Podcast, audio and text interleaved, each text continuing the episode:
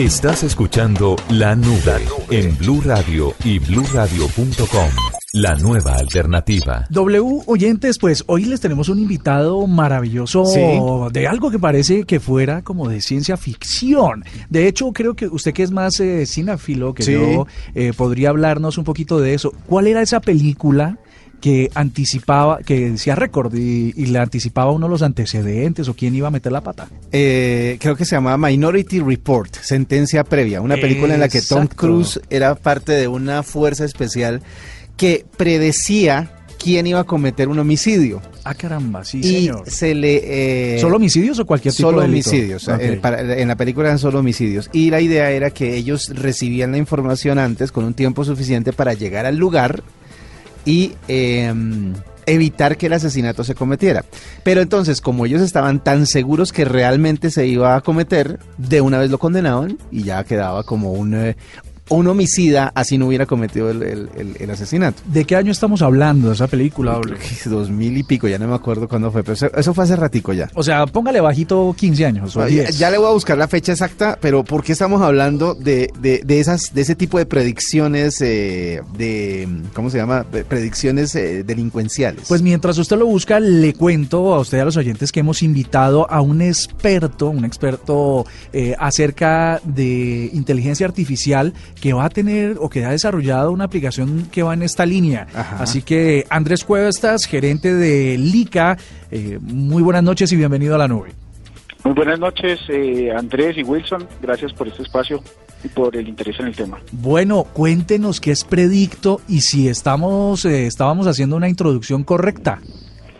Pues eh, básicamente esa, esa pregunta siempre es casi obligada, ¿no? Todos tenemos en mente esa película del 2002. La de 2002, vea, sí, sí, era de en 2002. la- protagonizada por Tom Cruise, en la que se hablaba de respecto de una sentencia previa. Pero básicamente Predicto es una inteligencia artificial creada por LICA que está entrenada para eh, reconocer o a- analizar los patrones de conducta y de conducta sociodemográfica de las personas con el ánimo de probabilizar conductas relacionadas con delitos económicos dentro de las empresas o dentro de las entidades públicas, en general para combatir la corrupción, ¿no? La corrupción es uno de nuestros grandes problemas y fue entrenada para eso. ¿Cómo puede ser esto posible? Esto puede ser posible porque debido a, a la gran explosión de datos que estamos viviendo actualmente en la humanidad, pues es, proba- es, po- es posible hacer análisis estadísticos con grandes cantidades de información, se pueden entrenar modelos predictivos y esos modelos predictivos pueden probabilizar conductas como una herramienta de estadística, pero no para condenar a las personas antes de que sucedan, sino por el contrario, para establecer medidas de protección o anticiparnos o para poder diseñar planes o medidas de control dentro de las organizaciones públicas o privadas para que no se materialice la circunstancia, ¿no?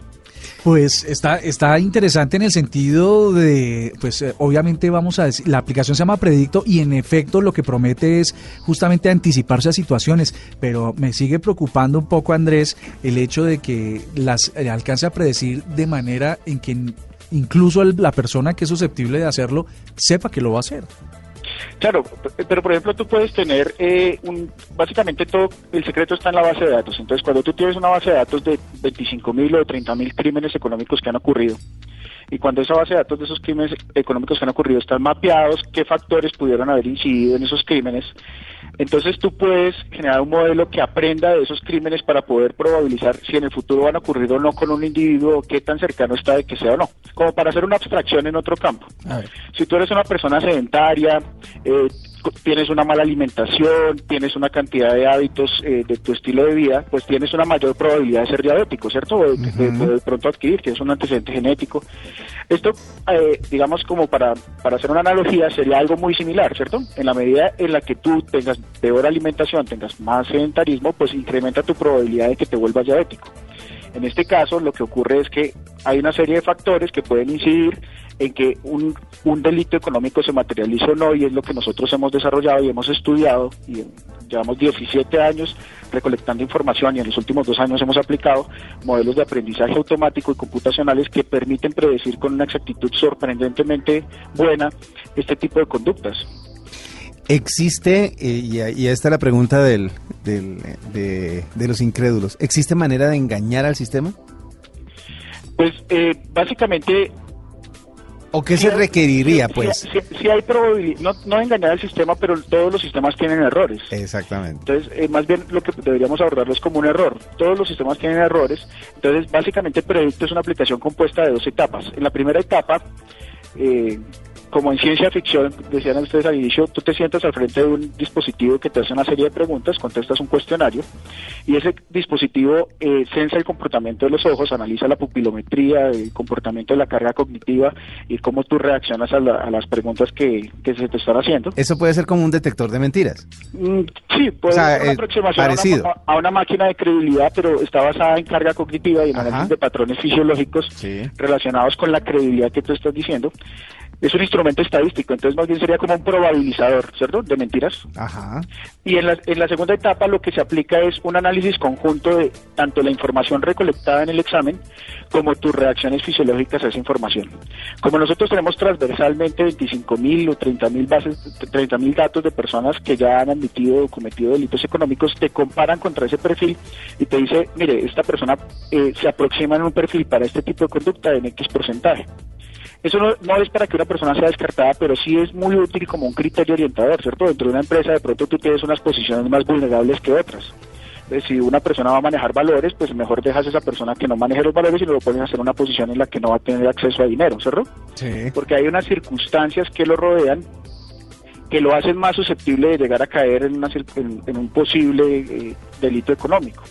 Eso no quiere decir que la persona no es una sentencia anticipada respecto de que la persona es deshonesta, sino más bien es un criterio orientador en la que el análisis es mucho más objetivo, tiene menos sesgos porque está hecho por una inteligencia artificial, no media un humano, ¿cierto? De pronto un humano podría considerar que una persona de origen humilde es más susceptible, pero lo que dice el modelo es que no precisamente eso es cierto. Hay personas que, eh, aun cuando no tienen un origen humilde, pudieron haber tenido una excelente formación académica, excelente acceso a, dinero, a educación, pues las mismas noticias nos lo muestran, ¿no? Hay personas que cometen actos de corrupción y que uno se pregunta, pero ¿por qué lo hicieron si no tenían ninguna necesidad? Sí. Entonces, el, el, el, el algoritmo de inteligencia artificial predicto es capaz de poder hacer una clasificación menos sesgada, más imparcial y justamente analizando instantáneamente miles de millones de datos, ¿no? Eh, este, en, por ahora mm, están ustedes eh, eh, empezando con delitos financieros o económicos, pero ¿es posible, según esa experiencia, ampliar la cobertura a otro tipo de comportamientos, a otro tipo de predisposición, por decirlo así, a otros delitos? Esa es una buena pregunta, porque justamente nosotros tenemos un espectro de conductas, dentro de las cuales está es qué tan susceptible, por ejemplo, sea que una persona accediera a una propuesta de de cometer tráfico de drogas, algo muy útil, por ejemplo, en la industria aeronáutica o en la industria del transporte, ¿cierto? Eh, ¿Qué tan susceptible es que una persona inclusive caiga en el consumo de drogas para que se puedan diseñar planes o medidas de control de población más vulnerable? Nosotros tenemos la mayor base de datos que podría existir en este momento en Colombia relacionada con datos certeros de consumo de drogas. ¿Por qué? Porque las personas mismas lo confiesan, ¿cierto? En el marco de esta prueba. Entonces dices, de pronto yo he, incurrido en tal tipo de conducta, entonces se podría probabilizar que una persona sea susceptible o no a acceder o a llegar a caer en ese tipo de circunstancias y prevenirlo, ¿no? Hay, hay muchas, muchos trabajos o muchas conductas que se pueden prevenir en trabajar cuando se hacen análisis predictivos con inteligencia artificial.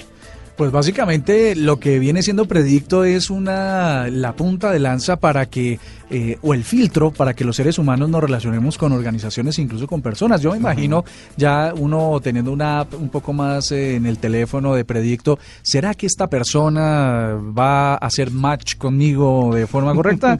¿Será que es susceptible de que podamos... Eh, todo esto podría pasar con Predicto. Pues Andrés Cuestas, gerente de Lica, muchísimas gracias por contarnos sobre Predicto y bueno, éxitos. Seguramente nos vamos a estar escuchando aquí en la nube muy seguido. Andrés Wilson, muchas gracias por la llamada, por el interés y por darle espacio a estas ideas que pretenden luchar contra la corrupción para hacer de Colombia una mejor nación una nación más honesta, ¿no? Arroba la nube blue, arroba blue radio Síguenos en Twitter y conéctate con la información de la nube.